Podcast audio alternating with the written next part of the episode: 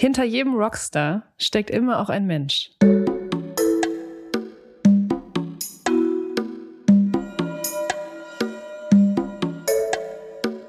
Friendly Reminder mit Carla Kaspari und Kurt Prödel. Ja, und mit diesem Songzitat aus dem Lied Rockstar wie Chad Kröger, was sich auf der letzte Woche Freitag erschienenen Platte Wunderwerk Mensch befindet von der Band The Screenshots, sage ich Hallo und herzlich willkommen zur, ich glaube, 34. Ausgabe vom Friendly Reminder. Mir gegenüber sitzt der Rockstar vor allem, aber auch Schlagzeuger und Podcast, die Kurt Prödel. Hallo Kurt. Hallo liebe Carla. Na, ja, äh, ist, äh, schön dich wiederzusehen. Du, ich hätte, ich finde, du siehst, also du siehst so ein bisschen müde um die Augen rum aus, ansonsten sehr frisch. Wie ist es? Wie, wie, wie fühlst du dich gerade? Ach, ich fühle mich eigentlich äh, ganz gut. Hast du mich vermisst? Ja, ich habe dich ein bisschen vermisst, natürlich. Ich habe auch viel an dich gedacht, weil es ist natürlich gerade, ähm, du bist, du bist im Promotunnel, das kann man direkt so sagen, oder? Ja, ich bin im Promotunnel von meiner ähm, kleinen Hobbyband, während du auf einer Insel warst. Ich war auf einer Insel. Ja, worüber reden wir als erstes? Also, liebe Friendlies, herzlich willkommen auch an euch. Es ist endlich wieder eine reguläre Folge des Friendly Reminders. Letzte Woche habt ihr unseren ersten Live-Auftritt ähm, hören können. Vielleicht habt ihr das getan, vielleicht auch nicht, dann holt es gerne nach oder auch nicht, wer weiß. Ähm, genau, und ich war im Urlaub und äh, Kurt Prödel war, ja, war im, war im Promo-Stress. Oder zumindest Ja, wie fangen wir da jetzt an? in der Promo-Arbeit. Ja, du äh, erzähl doch erstmal. Also ich glaube, bei dir ist es gerade alles ein bisschen, bisschen aktueller. Also das Album ist am Freitag ähm, rausgekommen, also morgen vor einer Woche. Wie ist so dein, dein, was hast du gemacht? Jetzt so die letzten Tage. Wie und wie ist dein Gefühl? Wie sind die ersten Reaktionen? Ähm, wie, wie ist so dein, dein Puls und dein, deine. Also, ich, mich interessiert das. Also, ich will das jetzt hier auch, also diese Band jetzt gar nicht zu groß in unserem Mm. Podcast halt irgendwie machen. Aber es ist ja schon irgendwie ähm, jetzt aufregend, diese Veröffentlichungswoche, weil wir waren jetzt so vier Tage in der Horrorstadt Berlin und haben äh, ja äh, Pressesachen gemacht. Also so Deutschlandfunk, Deutschlandfunk Corso. Haben wir mit dem WDR so einen äh, extrem mystischen Kulturbeitrag ähm, gedreht. Ja, das Ähm, haben Kulturbeiträge auch so ein bisschen so an sich, ne? Du meinst, glaube ich, WDR Westart. Ja, Und hast ich- du ihn gesehen? Ja, Ich habe es nicht gesehen. Ich habe von, ähm, von Verwandten, die haben mir dann so WhatsApps geschickt, dass es ein, ein ganz toller, informativer Beitrag über eure Band wäre. Äh, Ist ich das hab, ironisch? nee, nee, nee. Das waren, das war, das waren teilweise Ü60 Leute. Da ist, da spielt Ironie Wow. keine Rolle. Die meinten das, die meinten das tot ernst. Nee, aber ich weiß nicht, was ich, so- was ich so spannend finde und auch an dem, was du jetzt gerade erzählst, dass wir so ein bisschen, wir sind so äh, DIY-NischenkünstlerInnen aus NRW und dann klappert man so promomäßig, weil ich habe ja letztes Jahr dieses Buch zum Beispiel veröffentlicht, Ja. klappert man so ähnliche Stationen ab. Also was Voll, wir haben die gleiche Route. ist wirklich so, ne? WDR Westart, Musik ähm, Express, äh, Stadt, Stadtanzeiger, Stadtrevue oder so. Ja, Stadtanzeiger, Bunz, dann noch halt diffus, so ein paar Radiosender Ja. und sowas. Deutschlandfunk, genau Ähm, sowas auch, ne? Ja, Deutschlandfunk war nice, weil die haben ja dieses mega Radiogebäude in Berlin, dieses äh, kultige, das sieht wirklich aus wie so ein historisches Gebäude, wo diese ganzen, ja, Deutschlandfunk-Geschichten halt irgendwie gearbeitet werden und so. Das war schon cool, halt da zu sein, aber mich durchdringt trotzdem die ganze Zeit das Gefühl, dass man so impostermäßig ist, wo man denkt so, hey Leute, ihr müsst euch das jetzt hier nicht anhören, so oder irgendwie so.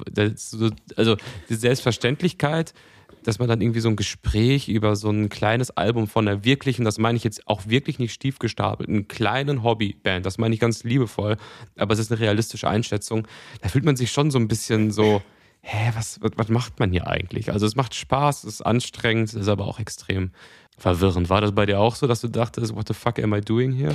Auf jeden Fall. Ich glaube, das gehört auch ein bisschen dazu, wenn man, wenn man irgendwie sowas Absurdes macht wie, wie Kunst. Aber ich möchte dir dein Imposter-Syndrom zumindest so ein bisschen nehmen, weil ich habe heute Morgen, lieber Kurt, habe ich das Album in Gänze mir angehört, weil ich dachte, das wird auf Oh jeden je. Fall das, das Hauptthema oder eins der, der Hauptthemen unseres, unserer ähm, Folge hier werden. Und ich musste ganz, also das ist, das klingt jetzt immer so bauchpinselhaft so, ne? Du kannst wirklich so hardcore ehrlich sein, wirklich. Ich bin, Also, ohne Witz, ich bin das auch. Also ich muss sagen, ich habe es jetzt einmal durchgehört und manchmal ist ja so ein Album auch ist so ein Grower, ne? Und dann kommt das erst noch.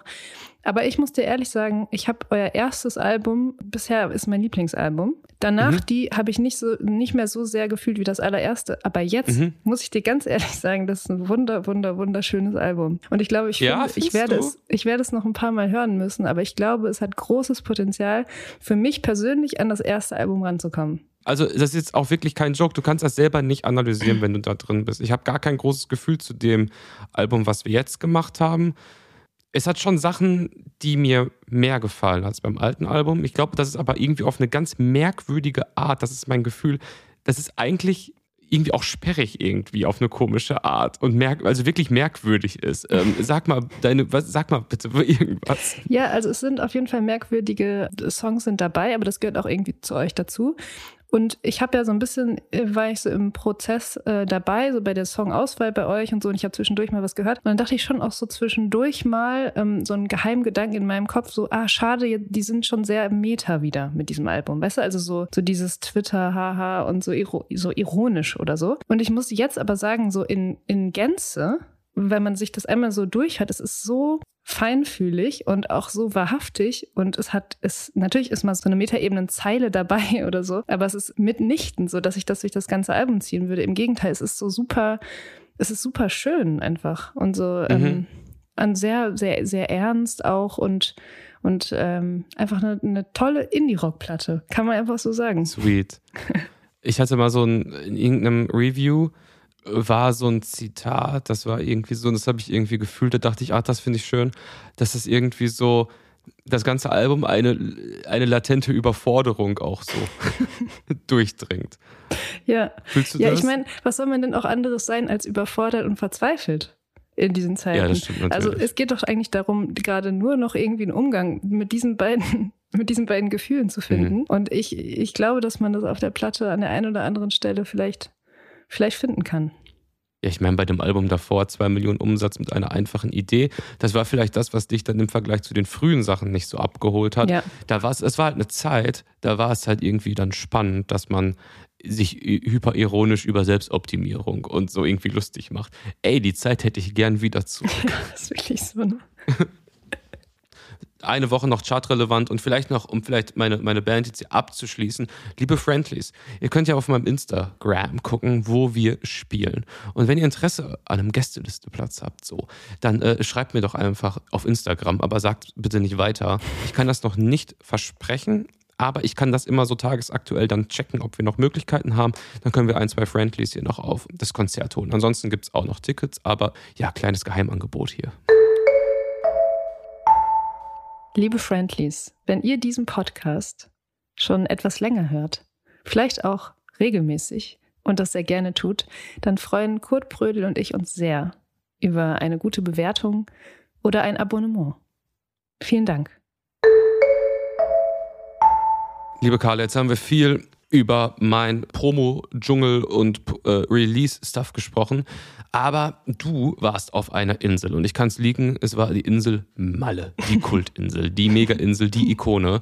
Und ähm, du bist so eine Person, dich vermute ich gar nicht auf Malle. Dich sehe ich woanders, dich sehe ich in der Provence, mhm. dich sehe ich irgendwo anders als mhm. da, wo Sonne scheint und San Miguel ist. Ich weiß, Malle hat auch ganz andere Ecken. Aber erzähl doch mal. Ja, du, wie war für du, dich du nimmst es jetzt die Hauptstadtinsel? du nimmst es hier gerade schon so ein bisschen vorweg, weil apropos Geheimtipp, ich wollte einmal in diesem Podcast, wo, möchte ich gerne den, den Tipp geben, liebe Friendlies, falls ihr das noch nicht gehört haben solltet oder auch nicht geglaubt habt in der Vergangenheit, möchte ich das wirklich hier einmal ganz, also die Wahrheit sagen. Das Hinterland von Mallorca es ist so wunderschön. Es ist wirklich, man glaubt es nicht. Es war auch für mich eine Überraschung, aber es ist wunderschön. Und äh, genau, das, das, das ist so das Erste, was, was mir aufgefallen ist auf dieser Insel. Warum, also, warum genau vermutest du mich nicht da? Weil du auch diese Insel verbindest mit eher Schinkenstraße und Ballermann, oder? Ich weiß nicht, so vom Vibe. Einfach so, so, so ein abstraktes ähm, Ding, mhm. wo ich irgendwie dachte, so Carla und Malle, als ich das gehört habe, dachte ich, ja, Mann, here we go. Ja, und jetzt komme ich hier mit der Hinterlandempfehlung um die Ecke. Es ist, es ist jetzt soweit. Nein, Ja. es, da, es hat sich einfach, ich sag mal, es hat sich so ergeben und es war äh, insgesamt ähm, eine, eine sehr schöne, äh, erholsame Zeit auf der Insel. Ich bin ein bisschen im Inselfieber jetzt. Ich könnte eigentlich, ich könnte eigentlich Mhm. übermorgen könnte ich wieder dahin. Aber Es hat mich so ein bisschen gepackt und ja, es ist natürlich, also es gibt nicht nur das Hinterland, sondern es gibt auch den Süden der Insel. Und den habe ich mir dann natürlich auch angeschaut, weil ich habe das Ganze nicht nur als, ich sag mal, erholsamen Urlaub betrachtet, sondern schon auch als so eine Art Bildungsurlaub. Weil man weiß ja, es ist einfach, ähm, es ist eigentlich, Mallorca ist ein Teil des kulturellen, ähm, ich weiß nicht, vielleicht nicht Gedächtnisses, aber irgendwie Verständnisses, wenn man so in Deutschland lebt. Und ich habe mir dann natürlich auch das, die besagte Schinkenstraße und Ballermann und so habe ich mir, habe ich mir angeguckt und bin jetzt ehrlich gesagt sehr froh, dass ich das mal gesehen habe. Weil man, Mhm. man hört die ganze Zeit davon. Und ich war, also ich war, habe ich jetzt gar nicht gesagt, aber ich war das allererste Mal auf dieser Insel und Mhm. habe mir das auch das allererste Mal dann, ähm, dann angeschaut. Und es war, du hast es ja wahrscheinlich auch mitbekommen, ähm, es waren Landtagswahlen auch in dieser Woche. Ja. Und dann wurde, also ich habe das äh, natürlich trotz Urlaub auch alles äh, mitverfolgt und mitbekommen und so. Und dann ähm, wurde spekuliert und darüber geredet viel und starke Meinungen dazu gehabt, warum die AfD so stark abgeschnitten hat, sowohl in Hessen als auch in Bayern. Und ich muss sagen, ich war da diesen einen Abend, war ich Kleinstadt Deutschland ähm, so nah wie, wie glaube ich, selten davor. Ne? Und, Mhm. und dann das so in dem Kontext von dieser Landtagswahl, es war sehr spannend. Hast du, hast du auch halt- eine starke Meinung dazu entwickelt, zu, diese, zu den Ergebnissen der Wahlen? Äh, ja, was heißt äh, starke Meinung? Ich habe eigentlich viel mehr Interesse über, äh, über Ma Mallorca. Ja, du frag mich alles. Ich Ähm, bin jetzt Insulanerin. Ich habe so, ich habe Ahnung davon. Frag mich alles. Ja, ich habe mal so einen Text gelesen, der halt den Take macht, dass eigentlich so ein Ort wie Malle ein Ort der, der echten Kultur auf eine Art ist. Da muss man erstmal natürlich so, äh, so, muss man irgendwie so grinsen, so impulsmäßig, weil man halt da so Eimer saufen und irgendwie so sieht. Aber wenn man dieses Phänomen und auch so dieser, dieses erweiterte Deutschland da auf dieser Insel ähm, einfach ernst nimmt, finde ich das völlig unironisch faszinierend und Ja. eigentlich auch schön, weil ich sag mal, ähm, wofür die Insel steht, ist natürlich primär irgendwie Exzess und sich auszuleben. Aber wo ist Exzess und sich irgendwie so auszuleben äh, weniger kulturell wertvoll als jetzt mal ganz heißer Take eine Elbphilharmonie, wo ein Sitzplatz mit einem Ticket, wenn das äh, privatwirtschaftlich finanziert wäre, wahrscheinlich 25.000 Euro kosten würde, als jemand, der den äh, Vibe seines Lebens halt auf Malle für sieben Tage hat. Natürlich geht da auch alle, also wahrscheinlich über, in einer überpegelten Form, Sexismus, Missbrauch und so, ist vollkommen klar, dass das das auch mit sich bringt. Aber wie stehst du zu dieser Insel als, ähm, ja, als kulturellen Raum? Ja, also das war das, das was ich ähm, gerade auch schon versucht habe, so anzureißen. Ich habe diesen Raum betreten, einfach das Ja. erste Mal. Und das ist, man, man muss natürlich aufpassen. Ich wollte jetzt gerade auch nicht damit sagen, natürlich, dass alle Leute, die da in, in, äh, am Ballermann sind, irgendwie AfD wählen oder so. Das meine ich überhaupt nicht. Ne? Nur dieses, dass, dass man so einen Einblick bekommt in, in das Vergnügen und in die Freizeitgestaltung und in die Idee von Spaß ähm, von, von vermeintlich anderen Milieus. Das fand ich irgendwie, das ist, das fand ich auch wirklich unironisch schön. Weil dann, dann laufen halt so Leute, laufen dann da rein in so, ein, in, in so eine, in so eine Kneipe dann da auf dem, auf der Schinkenstraße und so ohne irgendeinen Gedanken und fangen einfach an zu klatschen und mitzusingen zu irgendeinem Schlager und bestellen sich dann da so ihren, ihr, in Sangria und haben die Zeit ihres Lebens. So. Ja. Und du spürst einfach wirklich, also auch eine, klar, da sind dann auch Tätowierungen, die du da siehst, die du eigentlich nicht sehen willst. Und du kannst ja auch ganz bestimmte Dinge natürlich auch vorstellen. Aber trotzdem ist es so, so, mh, so, ja, so schön zu sehen, dass die Leute einfach, einfach unironisch da, da ihren Spaß haben. Und dieses Malle ist nur einmal im Jahr, das ist dann, das ist, du merkst auch, dass das dann genau das ist so, ne? Das ist dann so das Mindset. Hat ja auch, muss man sagen, hier die Domstadt natürlich ähm, mit dem Ballermann 6 einfach einen riesigen Einfluss. Es ist ja so gesehen, wir haben, Klar. uns, wir haben uns den Quatsch ausgedacht. So. Auf jeden Fall. schlecht. Auf jeden Fall. Aber du hast Ja, ein ist bisschen, halt du hast so- ein bisschen trotzdem jetzt, also klar, aber als Kulturraum und so, das haben wir jetzt eigentlich besprochen, aber du hast so ein bisschen abgelenkt von dem, weil ich fand es wirklich krass, so gerade im Kontext von, von den Landtagswahlen dann, dann so da zu sein. Hast du das Es ist so? eigentlich der perfekte Ort, um gerade, wo man sein kann, während das passiert, weil es einfach für mich so revealed, dass ähm, diese eigenen Bubbles, in denen man, ich sag mal, zwischen den Großstädten Berlin, Köln und Hamburg und vielleicht dann noch seinem Heimatkaff ähm, lebt, einfach mit der Repräsentation von der Durchschnittsgesellschaft halt überhaupt nichts zu tun hat. Ja. Also wir leben ja in Bubbles, wo Leute mit Kindern dann halt so erzählen, ja, da ist diese junge politisierte Generation und die wollen alle den Planeten retten, so, die haben diese große Power, wählen aber irgendwie auf einmal dann doch äh, 18 bis 24 oder irgendwie so mehr AfD als Grüne oder vergleichbare Parteien. Also das ist einfach so mega delusional, dass man so glaubt, so diese Bubble, in der man ist, dass das auch nur im Ansatz irgendwie mit so einem Klima in der Gesellschaft zu tun hat. Und ich glaube, Malle ist einfach ein sehr guter Ort, um dann diese Ergebnisse zu lesen und ja. sie vielleicht auch einordnen zu können. Glaubst du, ich wäre ein guter Politiker? Du, du wärst ein, du, du wärst ein, ich glaube schon. Also ich sehe dich so als so ein, so ein, ähm, so ein, so ein Kommunalpolitiker. So, so, so, in Köln. So einmal die Woche Essen im Schnitzelhaus mit allen Bürgern. Ganz genau. Aber da kannst du, da kannst du richtig was reißen. Das ist vielleicht auch wirklich so eine, also wenn man jetzt so, so über Lösungen oder sowas nachdenkt, ne? weil ich ja. meine, es kann ja so nicht weitergehen. Wie soll das denn weitergehen? Also jetzt mal ganz, ganz verzweifelt gesprochen, so Bundestagswahl und so, wenn sich dieser, ich, ich nenne es mal Trend, weiterhin hält und es ist ja, also so, und ich glaube, dass eigentlich, wahrscheinlich gar nicht unbedingt in Großstädten, aber eben in besagten Kleinstädten und in anderen Milieus wahrscheinlich sowas wie Kommunalpolitik ansetzen müsste. Oder? Mhm. Weil, weil, wie sollen, wie soll denn, wie sollen denn so WählerInnen ansonsten noch, ähm, noch irgendwie abgeholt werden? Das ist doch. Ich glaube halt, dass ähm, alle anderen Parteien einfach ganz dringend Erfolgsgeschichten brauchen, die das Narrativ ihrer Partei modernisiert. Weil das muss man halt sagen, dass die AfD im, gefühlt im Monats- oder im Wochentakt kleine Erfolge, in Anführungszeichen. Disclaimer, für mich sind das keine Erfolge. Ich finde das alles auch total scheiße. Aber es ist nun mal so, dass sich da so ein Momentum aufbaut. Weißt du, wie so eine Mannschaft, die in so ein Turnier geht und auf einmal gewinnen die Spiel nach Spiel. Und alle machen dann so, Oh, also das war in der Woche nach den Ergebnissen so in jedem Medium, wo ich gehört habe, waren halt so generische ChatGPT-Interviews auf Deutschlandfunk. Wie konnte das passieren? Dann wird wieder irgend so ein Statistiker von der Uni Heidelsheim halt zugemacht, der dann irgendwas ausrechnet und sagt, das ist alles so und so.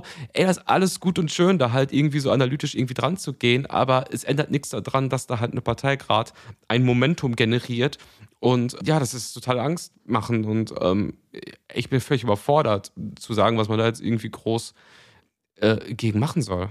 Ja, ich, also ich weiß, was du meinst und wahrscheinlich müssten die etablierten Parteien auch irgendwas ändern, aber es kann ja auch nicht, eine Antwort kann ja auch nicht sein, jetzt äh, irgendwie ähm, mit Populismus darauf zu reagieren, ne? Also mit Populismus auf Populismus zu reagieren. Es sei denn, ähm, es findet sich irgendwie eine gute äh, Form von Populismus.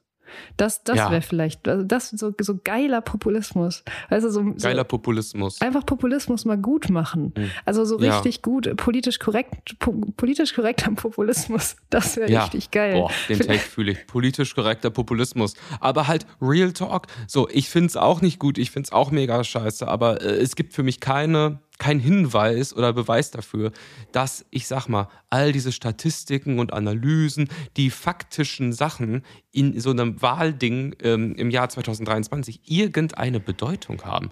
Also, wenn, wenn, also die wenigsten, äh, unsere Bubble lässt sich vielleicht von irgendwelchen Datenlagen halt überzeugen, aber das hast du auch in der Pandemie halt gecheckt, wie eine äh, Bevölkerung komplett gespalten ist und alle sagen, ja, lest dir doch die Statistik durch, lest dir das durch. Äh, das, also, es funktioniert für, für eine gewisse Bereich von Menschen halt. Aber ich glaube jetzt hier gerade überhaupt nicht so. Sonst würden einige politische Trends halt, sonst würde es die nicht geben. Ja, beziehungsweise, also unsere Bubble äh, unterhält sich dann vielleicht über die Ergebnisse, aber die Ergebnisse, die kommen ja irgendwo her von, von WählerInnen, die sich überhaupt nicht äh, für die Ergebnisse eigentlich interessieren, sondern die Eben. In, in ihre Wahl quasi Unzufriedenheit und keine Ahnung, was mhm. noch äh, für ein Gedankengut rein, reinballern und dann äh, ihr Kreuz machen. So. Das ja. ist, glaube ich, der große Unterschied. Oh, Carla, wir haben jetzt richtig über Politik gesprochen. Du, ich sag, ich sag dir was, ne? Ich, ich, ich bin jetzt Insulanerin. Ich wandere aus und werde von Malle aus, werde ich das Geschehen, das politische Geschehen in Deutschland weiterhin mit dir zusammen beobachten. Wie wär's? Ja, du wirst so eine äh, Malle-Reporterin, aber so ein bisschen feuilletonistischer. Es gibt ja vom Bild auch den Malle-Reporter und so Leute, die das ganze Jahr auf der Insel campen. Du machst das irgendwie mit so einem ganz slightly Kulturtwist noch und kannst dann so, ja. Liebe Print- und Online-Medien, wenn ihr zufällig diesen Podcast hört, was ihr bestimmt alle tut, ich wäre sofort dabei. Also so, so Kolumnistin auf, auf Malle mit so einem leicht feuilletonistischen, schrägstrich politischen ähm, Anklang. Ich ich würde das, ich würde das alles da so wegbeobachten. Ich wäre so, ich, ich wäre sowas von dabei. So, Carla, äh, bevor wir es vergessen, ich mache noch mal schnell die Kerze an. Da ist sie. Liebe Friendlies, vielen, vielen Dank für all eure Fragen, die wir vor allem unter der vorletzten Folge bekommen haben. Es gibt eine Interaktionsfunktion auf Spotify und der liebe Kurt Prödel und ich, wir beantworten immer gern eure Fragen oder lesen uns eure Anmerkungen durch. Ähm, wir haben uns jetzt hier schon so ein bisschen verlabert über, über die politischen Zustände in Deutschland und über Malle und Albumveröffentlichung. Deswegen werden wir heute nur so, Kurt, was sagst du, so ein, zwei, drei schnelle machen. Das heißt aber das nicht. sagen wir immer. Ja, aber also das heißt nicht, dass wir auf die anderen nicht eingehen. Eigentlich gehen wir in der Regel immer auf alle Fragen ein Manchmal dauert es dann äh, ein paar Folgen länger. Die erste Frage lautet folgendermaßen: Real Talk. Wer ist in Deutschland das weibliche Pendant zu Markus Lanz? Super schwierig. Finde ich gar nicht. Ich habe eine super starke Sag's. Meinung dazu. Ich Starke will, Meinung will ich. Ja. Gib mir. auf jeden Fall 10 von 10 äh, Maischberger. Ja, okay, krass eigentlich. Weißt du, spätestens seit die diese komische, Ja. diese, diese U-Form in ihrer Sendung hat, mit diesem, weißt du, mit diesem Tresen, wo so Leute drumherum Ja. sitzen. Und dann ist irgendwie nochmal, also auch ganz weird von der, von der Sendungsdynamik, irgendwann ist nochmal so, eine, so ein anderer, so ein Interview mit so Mhm. einem Spezialisten oder Experten oder so an einer anderen Stelle, mit so einer Person, die so slightly mehr zu sagen hat zu dem Thema. Und ich finde, also allein das, dieser Sendungsaufbau ist schon super lanzig, aber spätestens seit, ich glaube, das war auch in der letzten Woche, Günther Jauch zu Gast war und an diesem Tresen saß. Hast du das zufällig gesehen? Ich habe die Fotos gesehen. Ich habe, äh, Jauch hat ja irgendwie auch ein paar verrückte Sachen irgendwie, glaube ich, gesagt. Aber ich habe das Foto gesehen. Es war schon ähm, mystisch. Auf jeden Fall. Und ich finde, spätestens seitdem, seit Günther Jauch bei Maischberger war, ist, äh, ist sie auf jeden Fall das weibliche Pendant zu Markus Lanz. Es geht um Self-Care. Wie oft und in welchem Kontext benutzt ihr das Wort geisteskrank? Ja, also ich muss sagen, ich verstehe diese Anmerkung mit Self-Care nicht so richtig. Du? Das ist so ein, das ist ein Meme. Ach echt, guck mal. Ja, da hat jemand mal Oh auf. Twitter, also vielleicht so, vielleicht falsch wiedergegeben, aber ich meine, so war's. Da hat jemand so einen Tweet gemacht, es geht um Self-Care. Ähm, mir folgen so und so viele Leute, aber wenige interagieren. Bitte meldet euch, wer mich wirklich liest, damit ich das ordnen kann oder irgendwie so. Also es ist so ein geiles, es ist so ein geiles Meme, so. aber das fühle ich schon. Okay, das kannte ich nicht, aber es ist. Äh, Es geht um ist, Self-Care. es ist sehr Eigentlich auch ein guter Folgentitel. Es ist ein super Folgentitel, ja. Super aber- Folgentitel. haben Danke schon mal, Alligator. Ähm, ja, und sonst, ich weiß gar nicht. Also ich glaube, du benutzt es häufiger als ich, oder? Ich, ich sag's ehrlich gesagt ähm, nicht, auch weil ich glaube, dass, also es ist nicht ganz so, ähm, ganz so politisch korrekt, muss man ehrlich sagen, oder? Ja, ich habe es früher, ähm, also wir reden es von vor fünf, vier Jahren oder so, gern in Tweets oder irgendwie so benutzt, weil ich das, ähm, ja, in so einem Kontext, wenn etwas irgendwie so schwer fassbar ist oder vielleicht auch, also schwer fassbar, unwahrscheinlich und eine gewisse Absurdität hat, fand ich dieses Wort eigentlich immer ganz funny und auch in meinem Umfeld und im Internet, in so Bubbles, wurde das oft benutzt, aber ich habe das auch, ähm, also ich benutze das eigentlich auch nicht mehr wirklich, weil ähm, das auch verletzend ähm, sein kann für Menschen. Ja, und es gibt's auch, es ist auch durch. Es, ist, es war jetzt auch so ein Meme-Wort, finde ich, für zwei, drei Jahre. Kickt auch nicht mehr so. Und ähm, von daher, ähm, ja. Apropos äh, Kurt Prödel-Wording und so ein bisschen dein Kosmos, es ist noch eine Frage an den Schlagzeugerstar dieses Podcasts. Hallo Kurt, warst du schon mal im Impact Café in Köln und hast die All-You-Can-Eat-Pancakes ausprobiert? Würde mich sehr über deine Einschätzung freuen. War ich noch nicht und ich war mir auch nicht im Klaren darüber, dass es das gibt. Und ähm, ich werde aber berichten, das klingt für mich nach einem guten Vorhaben im winterlichen Köln, muss man auch sagen. Wir sind ein Wetterpodcast. Wir sind in der Winterhölle. Wir haben 15 Grad ähm, Temperaturdrop in wenigen Tagen körperlich zu verarbeiten. Über Nacht. Da kann ich mir nichts Geileres vorstellen, als äh, ins Impact Café in Köln mir den äh, äh, kleinen äh, Turm Pancakes ähm, einzuverleiben. Liebe Carla, du bist ja Autorin, Schriftstellerin, aber für mich an erster Stelle natürlich Podcasti. Ähm, Klar. Ich habe aber ein Wort, was ich sehr schön finde, wo ich an dich gedacht habe. Das Wort habe ich auf eBay Kleinanzeigen öfters gelesen. Ich suche nämlich nach einem ähm, alten Schlagzeug, was ich restaurieren kann. Das möchte ich jetzt wow. mal machen. So, Boomer-Shit. Und zwar, das Wort heißt Hobbyaufgabe. Und es ist ein so herzergreifendes, trauriges, schönes Wort.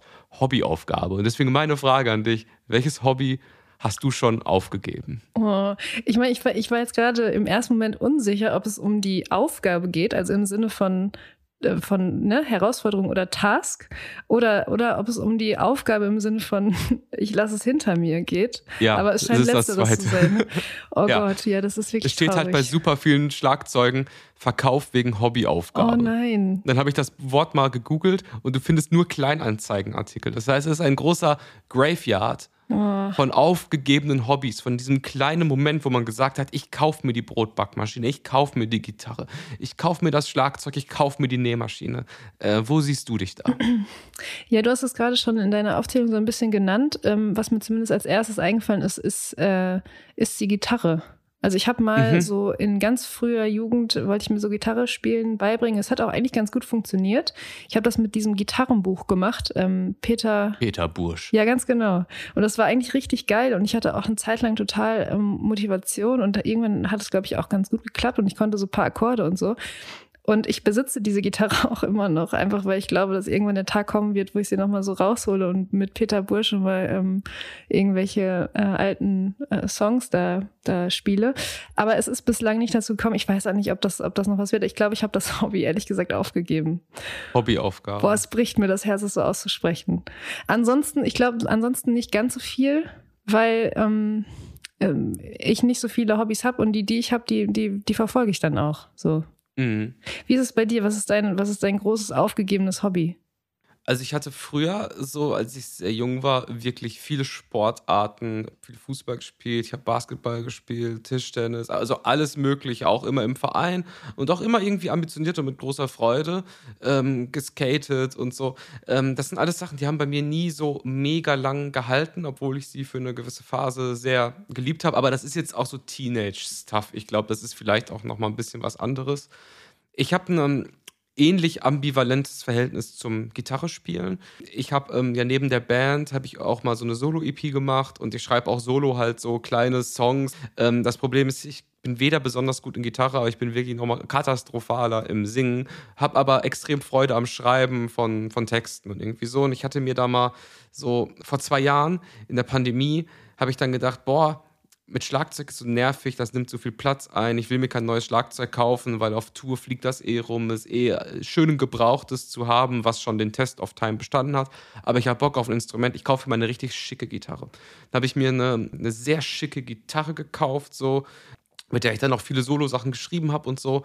Aber dann auf einmal lag die auch nur noch so rum und habe gedacht, das Instrument ist viel zu gut für das, was ich damit mache und habe es verkauft und bin auf meine alte Western-Gitarre zurückgegangen. Hat sich wie eine kleine Hobbyaufgabe angefühlt, ähm, obwohl ich das Hobby eigentlich noch weitermache, aber es war auch so ein Gerät, was eigentlich aus dem gleichen Grund, wie man sagt, in der Bucht gelandet ist. Es ist auch ein eBay Kleinanzeigen-Wording, in der Bucht gelandet. Die Bucht. Die Bucht. Ey, Carla, die Beschreibungen bei Musikinstrumenten, bei den Muckersachen auf Kleinanzeigen, das ist dann wirklich so. Bei Schlagzeug, ja, auf dieser Schießbude kannst du ordentlich rumballern, hat auch untenrum auf jeden Fall ordentlich Druck, Hardware ist noch in Ordnung, kann man kurz anspielen, können wir noch ein Bier zusammen trinken und dann nimmst du das Teil halt irgendwie mit. Ohne Scheiß bei Musikinstrumenten, da geht es ab. Da schreiben die auch, als ich die Gitarre da verkauft habe, da schreiben die auch wirklich, ähm, wirklich verrückte Leute. Ich habe es irgendwann mit einem Account mit weiblichem Namen äh, verkauft. Ja, sehr gut. Aber ich finde äh, wirklich in der Bucht gelandet vom Wording ist fast noch schöner als, äh, als die Hobbyaufgabe. Oder es, es passt irgendwie gut zusammen. Es ist auch so ein bisschen in dem ganzen in Inselkontext, den wir besprochen haben. Es ja. ist gestrandet in der Bucht, in der Bucht gelandet. Das Sehr ist gut. irgendwie, das, ähm, ja, es passt gut zusammen. Liebe Friendlies, wir haben die Fragenfunktion. Äh, welche Hobbys habt ihr schon mal aufgegeben? So, was ist von euch in der Bucht gelandet? Schreibt es uns und wir kommentieren das in der nächsten Folge. Ja, lieber Kurt, du hast vorhin schon angesprochen, wir sind ein Wetterpodcast. Und ich finde, wir sollten uns jetzt an dieser Stelle mal ganz kurz entschuldigen. Ich weiß, eigentlich sollte man sich nicht dafür entschuldigen, für gar nichts, erst recht nicht für irgendwelchen, irgendwelche Podcasts oder irgendwelche Inhalte irgend, irgendwelcher Podcasts. Dafür ist es zu spät. Aber wir haben einfach, glaube ich, den Herbst zu oft outgecallt. Also wir haben zu oft und zu, wir waren wie so Gilmore Girls, die den Herbst einfach nicht abwarten konnten. Und dadurch haben wir den viel zu oft ausgerufen. Er ist einfach, er war einfach nie so richtig da. Man muss es ehrlich sagen, der Sommer hat sich immer noch mal so durchgedrückt. Und jetzt ist es aber soweit. Jetzt ist fast schon Winter. Wir, wir haben den 16. Oktober und die Leute rennen, rennen ganz aufgeregt draußen rum. Ich bin gerade kurz vor Aufnahme, bin ich noch hier durch mein Viertel gelaufen und man sieht alles an Outfits, alles. Und irgendwie ist so eine komische Nervosität auf einmal da. So die Leute kommen gar nicht darauf klar, dass es jetzt so richtig kalt ist. Und mir ist eine Sache aufgefallen, neben den ganzen Daunenjacken, die jetzt frisch gemottet aus den Kleiderschränken äh, jetzt so aufgetragen werden draußen in den, in den Straßen. Mir ist so ein, so ein äh, NRW-Dad entgegengekommen in äh, kurzer Hose. Und äh, der hat sich mit seinem, mit seinem, ich, ich nehme an, es war sein Sohn, hat sich so über die Tatsache unterhalten, dass er, dass er so kurze Hose trägt. Und ich musste dann daran denken und ich wollte das mal ganz kurz mit dir besprechen oder dich fragen, ob du diese Erfahrung auch gemacht hast. Es gibt immer so diesen einen Typen, der so kurze Hose trägt. Also so in, in egal welchen Kontext, mir ist es vor allem so dann eingefallen, so, so in der Stufe, also in der Schule früher. Weißt du, ja. es gibt immer so diesen einen Typ. Kennst du das auch, das Phänomen? Ja, schon. Und ähm, ich habe, ähm, ich war auch noch gerade äh, in der Hood und ähm, habe gleiche Beobachtungen wie du gemacht. Ich habe leider keine kurze Hose gesehen, aber zu 50 Prozent habe ich Leute gesehen, die schon äh, im Horrorwinter sind und 50 Prozent habe ich gesehen, wo ich dachte, äh, Mois, äh, ich glaube, du erkältest dich. So, das war auf jeden Fall der Vibe draußen. Aber den kurzen Hosengrind, das war mein Highlight, als ich in Schottland vor zwei Jahren wandern war. Da waren wir, es war wirklich so fucking kalt irgendwie auf einmal. Und dann ist halt so ein motivierter Schotte mit wirklich extrem strammen Waden einfach in der kurzen Hose in einem Mordstempo an uns vorbeigesprintet und ich habe mich einfach so gedemütigt gefühlt von diesem äh, flinken Schotten. Ja, ich glaube nämlich, meine These zu dieser kurzen kurze Hose-Nummer ist, dass es, das ist nicht einfach nur ähm, temperaturbedingt oder so. Das ist nicht, weil, weil die Leute irgendwie Heißblüter sind und schnell schwitzen. Also es ist ein Lifestyle. Es ist ein Lifestyle, der sich über dieses, ich trage kurze Hose, auch dann, wenn es kalt wird, irgendwie überträgt. Es ist, es ist, am Ende ist es so ein, so ein Fashion-Statement dieser Person. Ja, und, äh äh, Kälte ist ja auch, ich sag mal, in so der Selbstoptimierung und so ja ein riesiges ähm, Ding. Also du siehst ja fast keinen Sportler in irgendwie in Social Media mehr, die nicht einmal am Tag in der Eisbox sitzt oder Kältetraining macht und so Geschichten. Wim Hof Methode sagt dir vielleicht was ja, klar. und so. Das ist halt schon ein geiler Bereich, dass Leute sich dann so treffen, so andere Männer im Wald und dann zieht man sich so aus, geht in so einen kalten ja, Teich. Ja, ja, ja, du, du hast, also da, da hast du aber auch goofy Shit. Ja, ich, ich finde nur, dass es nichts, das ist nicht unbedingt was zeitgemäßes. Weil das gab es wirklich schon zu, zu meinen Schulzeiten. Das ist immer so diese eine, diesen, es war meistens eine männliche Person, dann in ja. der Stufe gab, die eben immer eigentlich das ganze Jahr über eine kurze Hose getragen hat. Ja. So, so in, oder zumindest in 95 Prozent der, der Fälle. Und das ist irgendwas, irgendwas drückt das aus. Ich glaube, so richtig durchanalysiert kriegen wir das heute nicht. Aber ich wollte einfach diese Beobachtung an diesem ersten, man könnte sagen, Wintertag, ähm, einfach mal mit Detail. Und vielleicht noch eine Nachfrage, lieber Kurt. Hast du, hast du eine Fashion-Prognose für diesen Winter? Ich glaube, das wird der größte Peak der, der fluffy Downjacken, die so ein bisschen den Vibe vom Papst AI-Foto haben. Aber ich glaube, dass wir dann diese Downjacke nächstes Jahr wie einen alten Ackboot fashionmäßig verabschieden werden. Wie sieht es bei dir aus? Das ist, das ist so stark, dass du das sagst, weil genau das wäre jetzt auch so mein, mein Kernpunkt gewesen. Was ist mit der Downjacke? Also wird die das Ganze noch ein Jahr lang überleben oder ist es dieses Jahr schon so weit, dass da irgendwas Neues kommt? Und ähm, ja, also vielleicht hast du recht. Vielleicht äh, ergibt sich aber auch ein neuer, neuer Jackentrend. Weil zum Beispiel der Ackboot, das muss man ja auch sagen, der ist ja schon wieder da, ne? Also der war, der war mhm. da, dann lange Zeit dann komplett gecancelt und jetzt tragen die Leute wieder Ackboot. Liebe Friendlies, wir haben jetzt so richtig viel gelabert. Ähm, es war, äh, wir hatten eine Woche Pause. Wir mussten hier erstmal wieder so ein bisschen zusammenfinden. Kurt Prödel spielt diese Woche, glaube ich, 33 Konzerte auf einmal. Und ja. ähm, ich bin noch ähm, halb mental auf der Insel. Das heißt, dementsprechend äh, war es eine Wir finden uns wieder zusammen Folge, die mir persönlich sehr viel Spaß gemacht hat. Wir haben eine ähm, Playlist, eine Musikplaylist zu diesem Podcast, die wir äh, eifrig befüllen hier in, in jeder Folge. Lieber Kurt, hast du, hast du äh, überhaupt Musik gehört jetzt in der, in der vergangenen Zeit? Hast du, hast du ein paar Songs dabei? Ja, ich habe was dabei, beziehungsweise ich habe äh, eine Albumempfehlung und zwar die Künstlerin Ilgen Nur hat ein Album veröffentlicht und es heißt It's All Happening. Und eigentlich würde ich empfehlen, das ganze Album zu hören, aber so als Song, ja, nehmen wir doch einfach mal Sweet Thing. Das klingt super und das werde ich mir anhören. Ich packe äh, auf die Playlist ähm, einen Klassiker, einen Pop-Klassiker, der, glaube ich, gerade von, von so Gen Z oder eher schon Gen Alpha oder wie die Generation danach heißt, die Jüngeren auf jeden Fall, so ein bisschen wieder Ey, da checkst du gar nichts mehr. Ne? Da checkst überhaupt nichts mehr. mehr. Aber pass auf, Natasha Bedingfield, Unwritten. Toller, ja, ganz, Mann. ganz toller Track und der, der kursiert gerade, glaube ich, so, so auf, ja, genau, auf, auf TikTok so ungefähr zehnmal so schnell ähm, wie in der Originalversion.